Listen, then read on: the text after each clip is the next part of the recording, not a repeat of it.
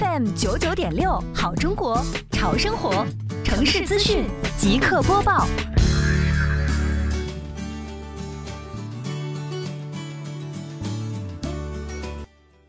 民生九九六耳朵刷资讯，一起来关注这个点位的相关内容。围绕美丽杭州创建暨城市环境大整治、城市面貌大提升长效管理工作，杭州市西湖区双浦镇公共管理办邀请区无障碍办龚小春科长带队检查双浦镇行政服务中心、双浦镇党群服务中心、双浦镇园圃中心幼儿园及新片区在建的几家单位进行无障碍设施查看。并对存在的问题进行了专业指导，并提出了相关的整改方案。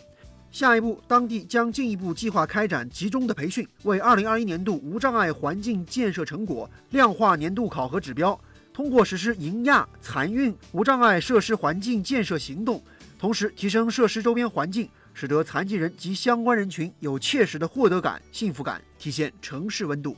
好，以上就是这个点位的全部内容，下个点位我们再见。